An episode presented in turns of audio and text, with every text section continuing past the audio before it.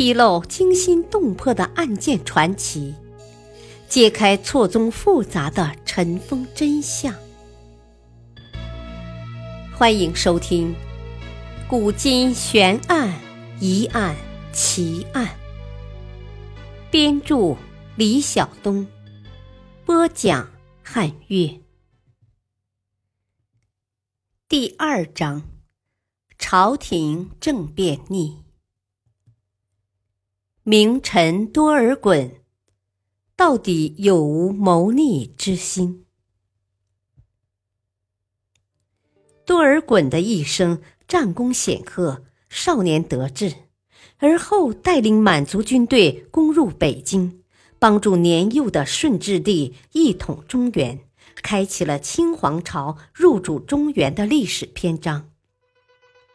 开国定制的多尔衮位高权重。一人之下，万人之上。然而，多尔衮正值壮年，却突然发病去世。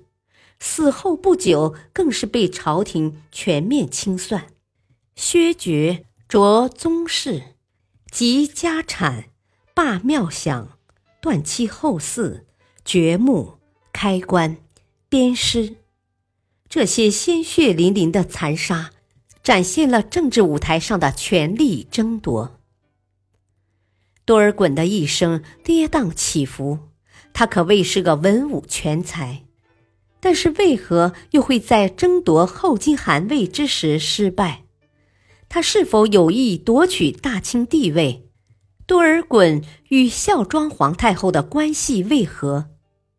多尔衮也给后世留下了一个个不解之谜。多尔衮死后获罪，残酷而血腥的屠杀。至于多尔衮得祸的原因，史书归罪为他想当皇帝，但是乾隆帝却认为这是诬为叛逆。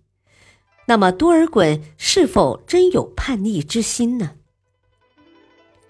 少年得志的多尔衮在努尔哈赤死后，与皇太极争夺后金汗位失败。其母阿巴亥成为政治斗争的牺牲品，因所谓的太祖遗命而自尽殉夫。得宠于努尔哈赤的多尔衮本是最有可能继承汗位之人，如今却被皇太极继位，内心的不甘可想而知。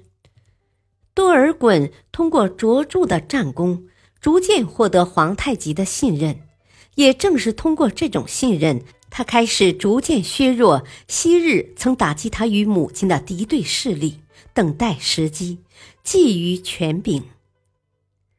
皇太极死后，多尔衮所做的几项决定，就可以看出他是否对地位有野心。首先，多尔衮拥立了年仅六岁的福临继位，这是他权衡各方所做出的决定。皇太极死后，与多尔衮争夺地位最大的对手就是皇太极长子豪格。综合各方面条件来说，豪格与多尔衮势均力敌，但是豪格却在争夺过程中取得了代善和济尔哈朗的支持，这给多尔衮造成了更大的威胁。选择福临继位。就可以有效的阻止豪格夺得地位，而且年仅六岁的福临，在多尔衮看来也只是一个乳臭未干的孩子，可以很容易的有效的掌握。这样的做法是不得已的选择，把皇位给一个孩子，总要好过给一个强劲的对手。皇位给了豪格，自己想要拿回来几乎没有可能。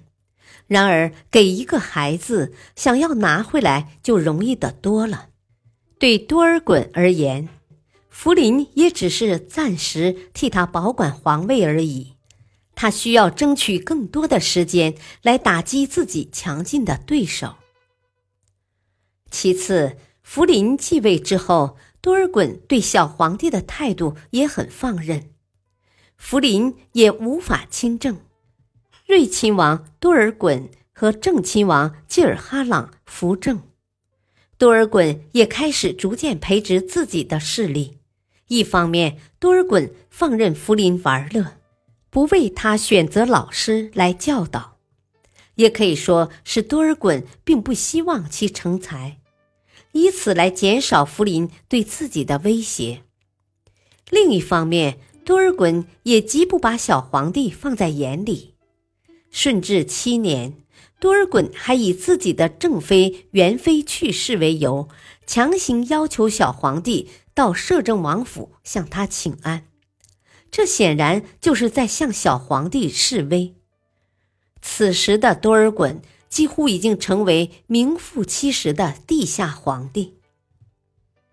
最后。多尔衮对待曾经的敌人豪格和舒尔哈齐的态度，多尔衮对共同主政的舒尔哈齐也是怀恨在心，因为舒尔哈齐曾先主张立豪格为帝，而后又同意立福临，就是没投多尔衮的票。多尔衮早就对此耿耿于怀，于是多尔衮巧立各项罪名。最后，把舒尔哈齐挤出了权力中心，由自己的胞弟多铎取代了舒尔哈齐。同时，多尔衮也向着自己的主要政敌豪格开刀，将豪格废为庶人。虽然有小皇帝为豪格求情，但是豪格终究没有逃出多尔衮的手心，冤死狱中。豪格死后，出于政治上的报复心理，多尔衮将豪格的正妃娶入王府之中，成为继妃。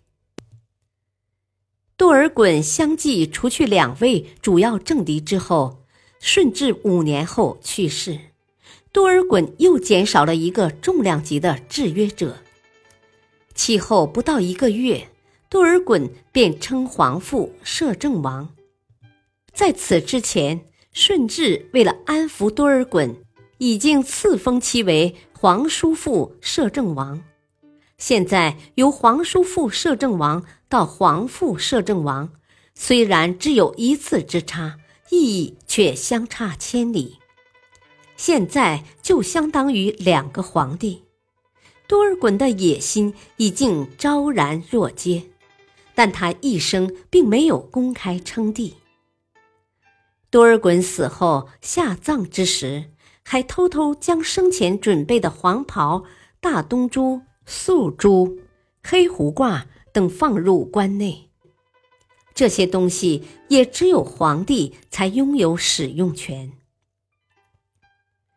多尔衮生前没有公开称帝，主要原因还是在于其实力不能与皇权相抗衡。但是他的种种迹象表明，他确实是有谋逆之心。历史话外音：多尔衮善用北方汉人，有一定军事才能。入关前后，对蒙古族、朝鲜族、汉族所犯下的群体屠杀、野蛮掠夺、强奸妇女等罪行，是不可以原谅的罪孽。感谢收听，下期播讲齐祥政变，慈禧太后发动国耻开端。敬请收听，再会。